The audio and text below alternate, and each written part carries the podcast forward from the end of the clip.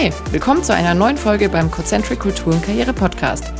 In der heutigen Episode sprechen unsere Kollegen Tim Sabsch und Patrick Soschinski über das Arbeiten im IT-Consulting allgemein, vor allem aber über ihre Vorurteile, die sie dem IT-Consulting gegenüber hatten und ob sie sich dann tatsächlich auch bewahrheitet haben oder nicht. Ich heiße Tim Sabsch, ich bin 27 Jahre alt und arbeite als Machine Learning Engineer bei Concentric. Äh, ich habe davor an der Universität Magdeburg studiert, ähm, Bachelor und Master in Informatik, hatte mich dort ähm, schon bereits fokussiert auf den Bereich Machine Learning, Data Science und hatte dann auch bei Concentric als Data Scientist zunächst angefangen und habe dann aber gemerkt, dass mir das Engineering drumherum einfach super viel Spaß macht. Also nicht nur, wie trainiere ich die Modelle, wie bekomme ich eine möglichst gute Qualität, sondern auch, ähm, ja, wie kommt das Modell dann eigentlich in die Produktion, wie wird es dann auch tatsächlich eingesetzt. Und äh, daher beschäftige ich mich äh, inzwischen hauptsächlich mit den Themen MLOps, das ist so das, das Machine Learning Äquivalent zu den DevOps und zusätzlich noch mit den Bereichen Python und der Google Cloud. Ich bin Patrick Soschinski. Ich bin seit Juli 2022 bei Cocentric. Ähm, davor habe ich einen Bachelor und Master in Biologie gemacht, was jetzt erstmal gar nicht so nach Tech-Affinität klingt. In meinem Master bin ich allerdings schon so Richtung Bioinformatik gegangen. Das ist Data Science gekreuzt mit Biologie. Da habe ich so ein bisschen versucht zu modellieren, wie Evolution abläuft bei Insekten. Und dann habe ich nach dem Master noch einen Doktor draufgesetzt, wo ich äh, auch in Bioinformatik geblieben bin und dabei habe ich untersucht, warum Kinder Hirnkrebs kriegen. Das lässt sich äh, ziemlich gut mit Data Science machen. Und zwar wurde dabei das Erbgut von Kindern äh, sequenziert. Und dann habe ich nach Abweichung im Erbgut von kranken Kindern im Vergleich zu gesunden Kindern gesucht. Genau, während meines Doktors habe ich schon angefangen, bei einem Biotech-Startup als Data Scientist zu arbeiten. Und diese Arbeit habe ich auch nach meinem Doktor fortgeführt. Und da habe ich gemerkt, dass die Biologie zwar noch spannend für mich ist, aber so dieser Faktor Lernen, neue Dinge sich aneignen, irgendwie eine viel größere Rolle für mich spielt. Und darüber bin ich auch auf Concentric gestoßen, weil ich halt gemerkt habe, dass ich bei Concentric gut wachsen kann in Form von Consulting-Projekten. Ich kann äh, sehr gut mir neue Dinge aneignen und wenn ich was nicht weiß, kann ich immer bei Leuten nachfragen und renne damit eigentlich immer offene Türen ein. Genau, bei mir ist das tatsächlich auch so gewesen, dass ich über eine bereits äh, bestehende Mitarbeiterin auf Cozentric aufmerksam geworden bin, weil die zu einem ganz ähnlichen Thema referiert hat, wie ein Thema, was ich in meinen Studien behandelt habe. Und das hatte mich auch einfach ge gecatcht, so, hey, da gibt es Leute, die sich damit beschäftigen. Das möchte ich mal näher kennenlernen. Und hatte mich dann damals einfach beworben und bin dann auch seitdem dabei geblieben.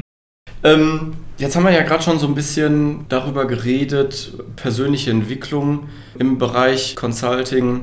Ich weiß nicht, wie es dir geht, aber so im Studium hatte ich sehr wenig Berührungspunkte mit Consulting. Ich hatte halt auch im Studium so kleine Projekte, gerade auch in der Bioinformatik, wo ich halt für ja, einen Prof oder halt ein Institut Dinge analysiert habe. Aber das lässt sich ja nicht so wirklich mit Consulting, wie wir das jetzt machen, vergleichen. Ähm, wie ging dir das so am Anfang? Hattest du da irgendwie Bedenken, dass du das schaffst?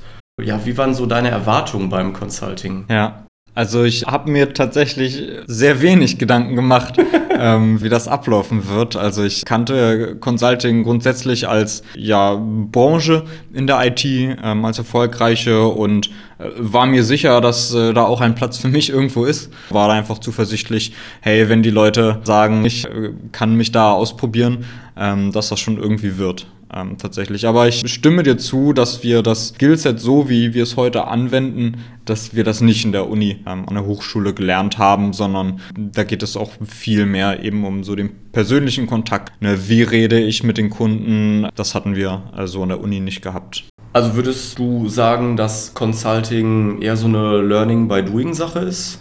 Ja, also mindestens teilweise, ja. Ähm, also ganz viele Dinge kann man einfach nur durch Erfahrungen sammeln. Einfach ein gewisses Selbstbewusstsein, eine gewisse Lockerheit gegenüber den Kunden, eine Selbstsicherheit, was bringe ich dem Kunden für einen Mehrwert. Da gehört einfach irgendwo Erfahrung mit dazu.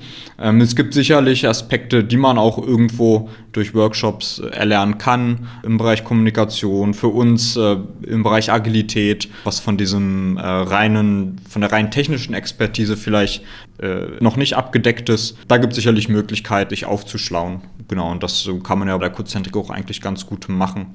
Wir hatten ja heute auch noch ein bisschen darüber reden wollen, ähm, so Vorurteile, was das Consulting angeht. Gerade ne, wie ähm, so die Gedanken, die wir hatten, bevor wir angefangen haben im Consulting, quasi versus das, wie es sich vielleicht erfüllt hat oder wie es auch anders geworden ist als ähm, zunächst gedacht. Daher einfach mal die Frage, hattest du irgendwelche bestimmten Sorgen, hattest du irgendwelche Vorurteile, wo du gedacht hast, boah, das könnte echt haarig werden? Ähm, um ehrlich zu sein, ja. Ich hatte ziemlich heftige Vorurteile, aber vielleicht auch einfach nur der Tatsache geschuldet, dass ich mich vorher noch nicht so damit IT-Consulting auseinandergesetzt habe. Also im Bachelor und Master hätte ich mir nicht vorstellen können, Consultant zu werden. Genauso gut konnte ich mir zu der Zeit aber auch noch nicht vorstellen, in der Bioinformatik tätig zu sein. Ne? Ähm, Situationen und Leute ändern sich. Genau. Das größte Vorurteil, was ich hatte, war, dass man als Consultant immer so mindestens 60 Stunden pro Woche kloppen muss. Zwar dafür gut entlohnt wird, aber wenn man das dann so auf einen Stundenlohn runterbrechen kann, das dann gar nicht so viel Geld ist. Und worüber ich äh, sehr froh bin, ist, dass sich das nicht bewahrheitet hat. Ich glaube, da war ich eher so im Denken klassisches C-Level Consulting. Ich kann jetzt auch nur meine Erfahrung bei Concentric kommunizieren. Ich weiß nicht, wie es im IT-Consulting generell ist. Aber ich kann 35 Stunden pro Woche arbeiten. Ich bin da recht frei. Du hast aber auch einen 35-Stunden-Vertrag. Genau, ich habe auch einen 35-Stunden-Vertrag. genau, aber das war äh, gar kein Thema. Ich konnte halt sagen, wie viele Stunden ich machen wollte und so viel mache ich auch. Genau, ich äh, kann am Wochenende abschalten, was ich sehr angenehm finde. Ja, das ist äh, ziemlich entspannt soweit. Genau, also mir geht das von den Erfahrungen genauso. Eine meiner Sorgen war Thema äh, Reisen. Es gab ja schon, ja, Gerüchte, Befürchtungen, dass man im Consulting halt von Montag bis Donnerstag an einen ganz anderen Ort in Deutschland oder Europa äh, versetzt wird und dann im Hotel schläft und dann halt irgendwie am Donnerstagabend zurückkommt. Und äh, dadurch, dass äh, die Konzentrik ja auch sehr regional verteilt ist, hat man insofern da überhaupt keine großen Reisezeiten. Ich sag mal, spätestens seit Corona hat sich das Thema Homeoffice sowieso weit und breit etabliert. Daher kommt es wirklich nur noch sehr punktuell vor, dass man überhaupt mal zum Kunden reisen muss. Und wenn, dann ist das aber auch trotzdem ein Kunde, der irgendwie in der Nähe ist. Ähm, das war aber auch vor Corona so, dass ich kaum unterwegs war. Tatsächlich hatte ich das auch so, bevor ich Consultant wurde, auf dem Schirm. Ähm, und das war auch so eine der Dinge, die mich abgeschreckt haben. Da hätte ich nämlich gar keinen Bock drauf, irgendwie so Weekend Daddy zu sein und dann halt immer nur am Wochenende zu Hause zu sein und soziale Kontakte pflegen zu können. Genau, aber da bin ich auch sehr froh, dass das nicht so der Fall ist. Ähm, ich weiß nicht, wie es dir geht, aber ich hatte vorher auch so ein bisschen die Befürchtung, dass ein Consultant mit sehr viel Druck umgehen muss und dass eher so die Grow-or-Go-Mentalität vorherrscht.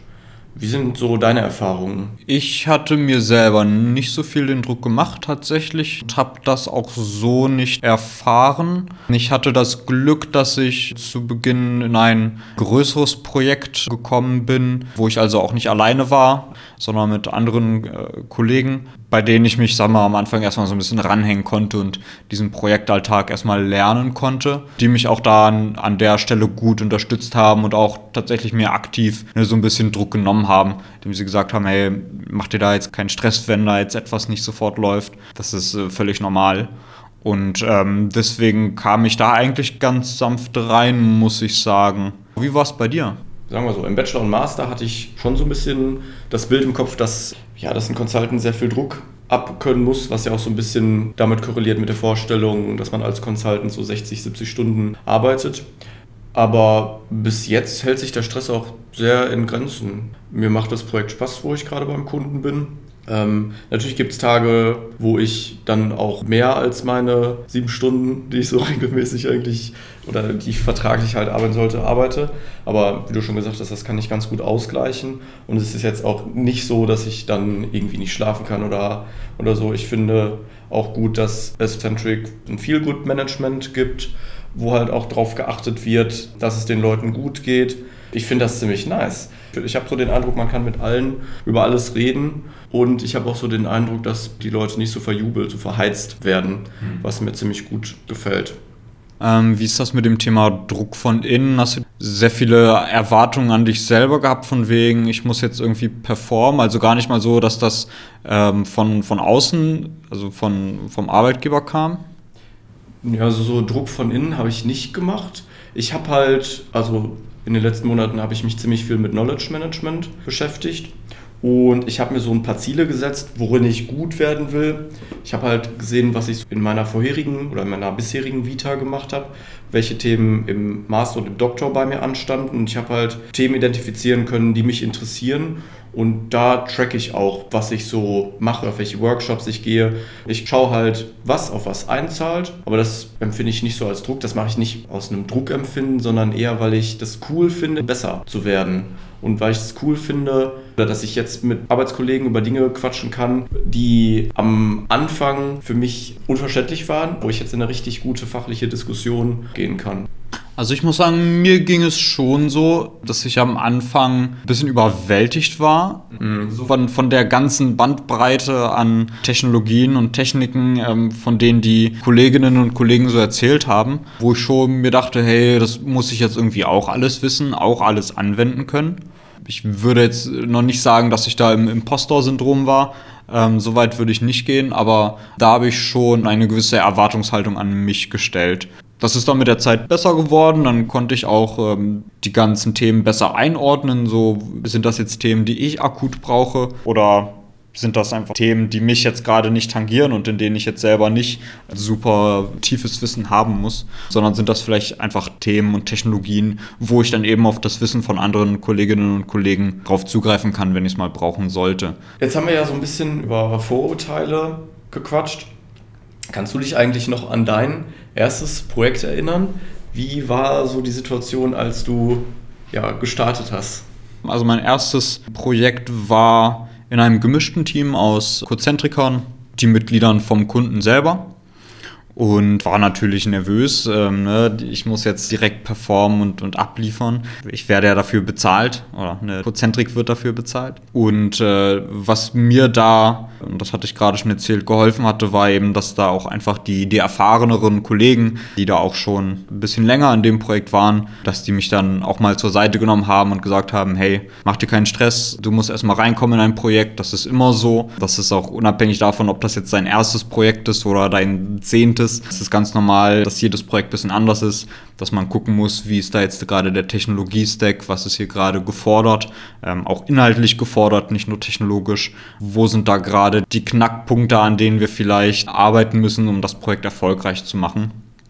Das hat mir auf jeden Fall einiges an Sicherheit gegeben und das hat dann auch sehr gut geklappt aus meiner Sicht. Also war ein erfolgreiches Projekt, in dem ich auch sehr gerne war und auch über eine längere Zeit, über mehrere Jahre tatsächlich. Und zwar aus, aus eigenem Antrieb. Also wenn ich äh, gesagt hätte, dass mir das Projekt nicht gefällt, dann hätte man da auch einen Ausweg gefunden, sage ich mal, und entsprechend den Vertrag nicht verlängert. Wie war das bei dir? Ich habe sehr ähnliche Erfahrungen gemacht wie du.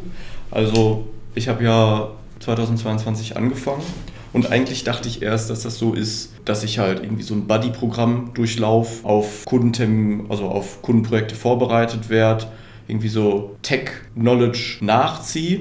Aber das war tatsächlich gar nicht so. Ich bin in der zweiten Woche direkt schon in ein Projekt mit einem Kollegen reingegangen. Und das war auch ziemlich gut, weil ich finde, über Projekte kann ich sehr gut lernen, als wenn ich, oder kann ich besser lernen, als wenn ich nur ein Buch lese oder nur einen Workshop besuche, weil ich da direkt ergebnisorientiert mir Sachen aneignen muss.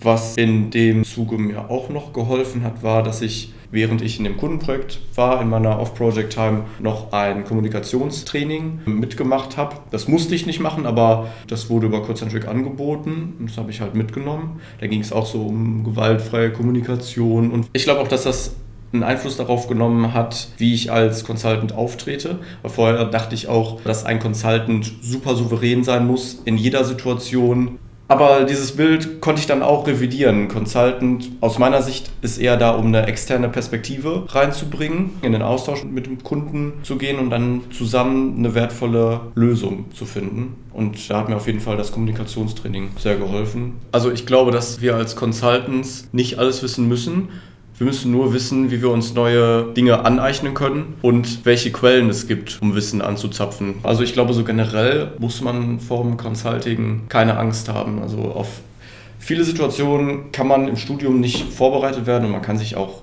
so nicht vorbereiten, man kann nicht alle Szenarien abschätzen, aber man hat halt immer Hilfe und man kann immer Leute fragen und auch wenn was irgendwie kacke läuft. Genau, und auch wenn es natürlich mal irgendwie Situationen gibt, wo man auch mal eben überfordert ist, weil man halt irgendwelche gewissen Dinge nicht weiß, die der Kunde gerade in dem Moment fragt, sind da auf der anderen Seite die positiven Erfahrungen genauso präsent. Also in meinem aktuellen Projekt bin ich auch mit einem Kunden unterwegs, für den auch gerade das Thema Agilität noch relativ frisch ist, wo also mein Kollege und ich auch einfach ganz viel mitgestalten können, ganz viel eben Wissen mit einbringen können und Vorschläge machen können, wie wir als Team agieren. Und der Kunde nimmt unser Feedback, unsere Ideen sehr gut auf und das ist äh, total rewarding, wenn man dann auch sieht, dass man eben mit seinem Wissen dann auch einen Unterschied machen kann. Und glaube, das ist zu einem gewissen Punkt nur im Consulting irgendwie möglich, eben auch in so schneller oder in so kurzer Zeit diese Erfahrungen zu sammeln und dann zu anderen Kunden in andere Projekte irgendwie mit einzubringen. Das finde ich eine, eigentlich eine ganz coole Sache, muss ich sagen. Ja. ja. das sehe ich auch so. Wenn ich so darüber nachdenke, was so der letzte richtig rewarding Moment bei mir war, muss ich auch an mein aktuelles Projekt denken.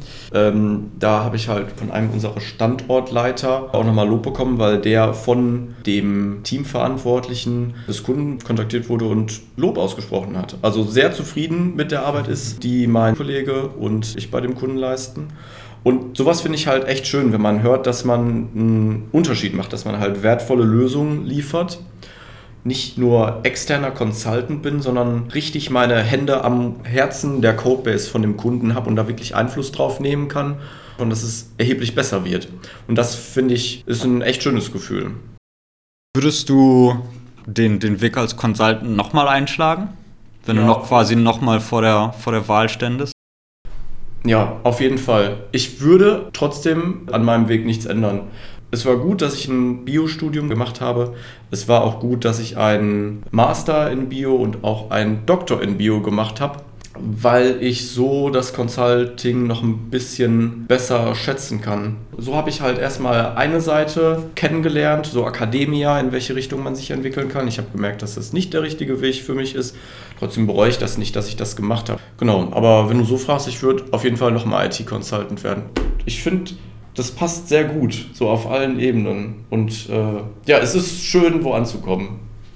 Und ich bin sehr froh, dass sich keine von meinen Vorurteilen bewahrheitet hat und ich nicht mit PowerPoint-Präsentationen um mich hauen muss, um irgendwelche Leute von Dingen zu überzeugen, äh, die eigentlich nur Blabla sind. und du? Würdest du es nochmal machen? Ja, ich habe wirklich sehr viel Spaß an meinem Job. Ich stehe gerne auf morgens. Ich würde es auf jeden Fall genauso wieder machen.